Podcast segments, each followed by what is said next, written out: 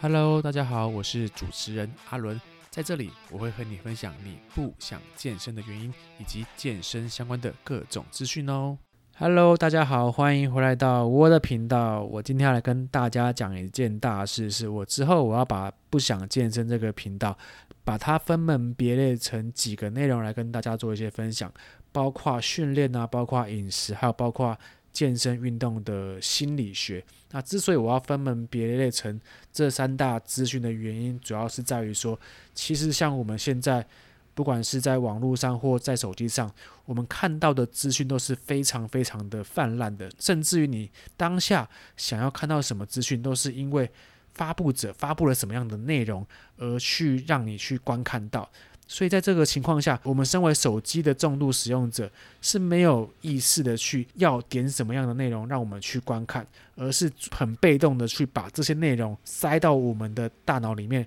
强迫我们去吸收。可是，在这个被动式的吸收的内容里面，其实我们在学习。或者是在取得这新资讯的效果都是非常非常的有限的，所以我才想说，我要把我 podcast 的主题分这三大类，让大家觉得说，诶，你点进来听我的 podcast，你就可以知道说我今天想要讲什么样的内容，包括你可能我今天在标题上面我会打说训练内容，或饮食内容，或心理内容，你就可以很清楚的知道，然后在听之前你就会有一个仪式感。就是说我准备要得到什么样的资讯，然后在这个资讯的过程中，我可以用什么样的方式去做一些学习。所以这是我在之后的方向，我会以这类型的方式为出发点，也是我希望大家可以听我 podcast，然后得到一些干货。这是我分享的初衷。那今天我主要会讲的是关于科学化的训练。那之所以我会讲这个内容的原因，主要是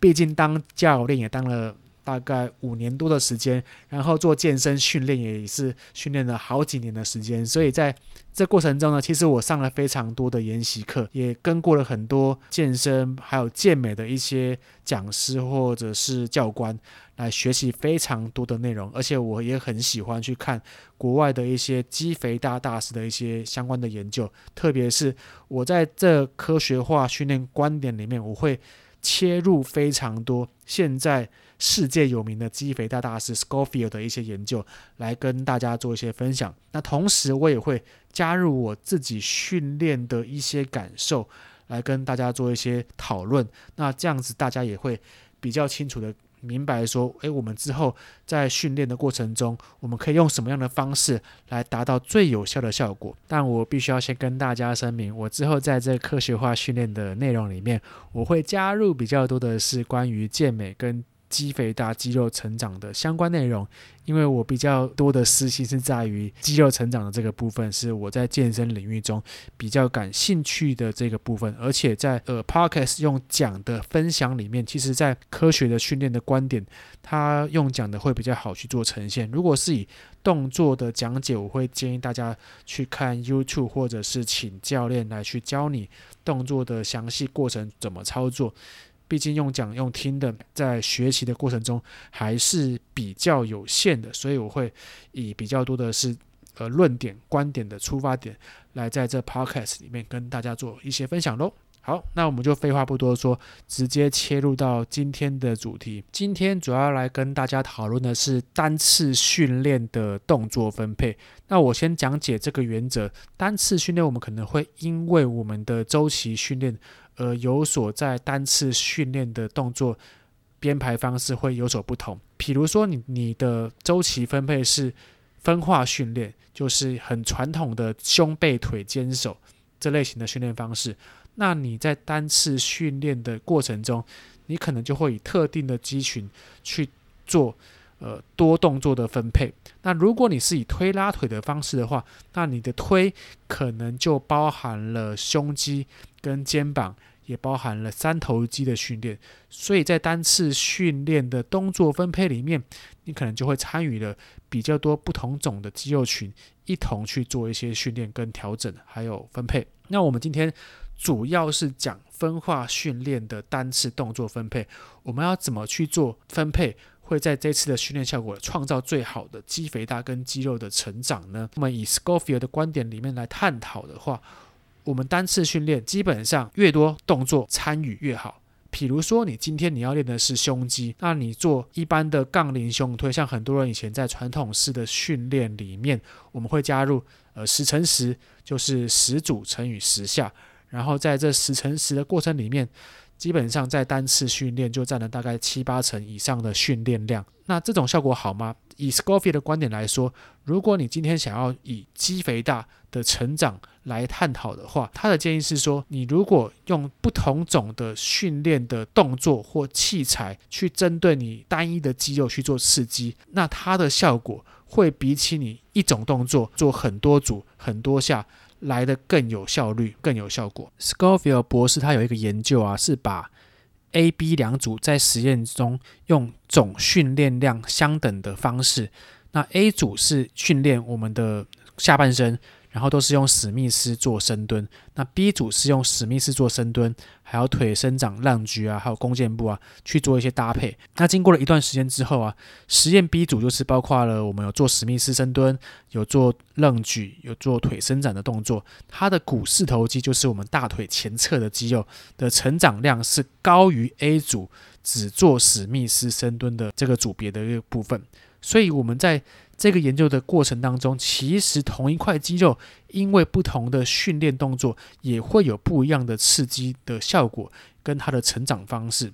那 Scofield 的博士他也提到说，如果我们以三头肌来说的话，因为我们都知道三头肌有分成外侧头、长头还有内侧头，那同样都是训练三头肌，我们的发式弯举能利用较高的比例的长头。那绳索下拉可能就会用到比较多的外侧头，内侧头在两种动作的分配上其实是差不多的，所以我们可以得知不同种的训练角度，针对于同种的肌肉群都会有不一样跟更好的刺激效果。但他这边也建议说，如果你是一个新手，你对于训练动作不熟悉的话，在前期的时候，你会参照比较多的神经适应，在学习这个新的动作，所以你在每一次的训练的过程当中，都是用不同的训练动作来去学习，那你的学习效果反而会比起你在肌肥大跟肌肉成长的效果还要来得更有需求。以这个观点来探讨的话，我们会建议，如果你是一个进阶的训练者，那你可以用不同的动作去做一些参与。但是如果你是初学者，你先把动作学好，然后适应了三四个月以上，你对这动作有一定程度的了解，那你再去参照不一样的动作去做训练，这才是对于肌肥大成长一个循序渐进的一个方式，这是针对新手的部分去做讲解。那我这边也加入一个神经适应的方式去做讲解。基本上，在做每一次的训练量，如果以这个观点来去探讨的话，我们可能会加入很多种不一样的训练动作，来针对我们特定肌群的肌肉成长。但是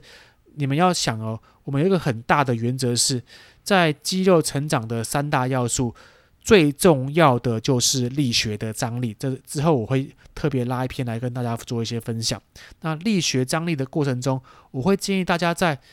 特定单次的训练课表里面，把力学张力排入你前一、前二个动作去做训练。如果排在比较后面的话，那你会有很高的几率，应该说接接近百分之百的机会，在你后面。你使不上力的过程中，你的因为你的疲劳强度已经大于你的训练强度的过程当中，你就很难去征召更多的力学张力对于你特定肌肉的刺激。那可能很多人会反驳我说，力学张力的过程中，如果我们接近力竭的话，那力学张力它都会在这个过程中被征召出来。这也是一个观点，没错。但是我会希望说，大家不管是在启动，不管是快缩肌或者是慢缩肌纤维，我们都会很希望在这过程中，神经适应也是一个很重要的一个部分。因为我们做大重量的训练，它同时会征召我们。比较多的神经适应。如果你把大重量摆在后面的训练的内容里面，那你就很难去征召更多的神经去适应大重量的训练课表，这是相当可惜的一个部分。所以我必须要跟大家讲的是，在这个参与越多肌群的训练观点里面，首先你要先把大重量的分配，比如说像是我们最容易做的建立三项的动作，包括硬举、深蹲跟卧推这种比较可以用全身性多关节的运动来征召我们较高的神经、较多的肌肉群来去做比较大重量的训练，它可以先放在前面，然后在后面呢，如果你是一个进阶训练者，那你就可以用比较多种的角度的器材训练动作来针对你特定肌群的训肌肉去做刺激。但我在最后分享一个前提是，如果你的单次的训练量超过十二组甚至于以上的话，那你会有很高的机会会造就你训练状况的递减。这个观点比较。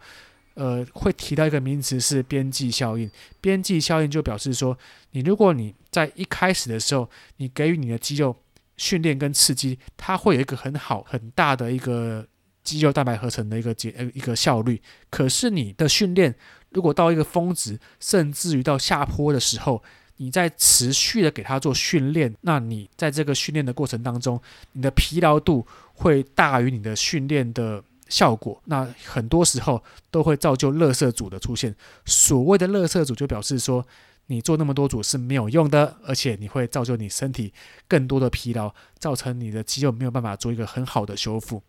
所以我们在训练的组数跟训练动作的安排，你必须要有很好的编排的方式，才会造就你单次训练可以达到一个更好的肌肥大的效果。那一个比较好的方式是，假设你今天是练胸肌。最好你就是做大概四个动作，然后每一个动作做大概三组，然后呢，你可以在这个礼拜再安排第二次的胸肌的训练动作，所以你整个礼拜大概就会落在二十四组的训练的编排动作里面。那同时你可以增加你的训练的频率，也可以针对于你机械张力的部分去做一些特定的加强。这是一个很好的方式来跟大家做分享。好，那我这一集的内容先分享到这边。如果你有任何问题想要跟我讨论的话，可以欢迎私讯我 IG popular P O P U L U E N。那我们就下次见，大家拜。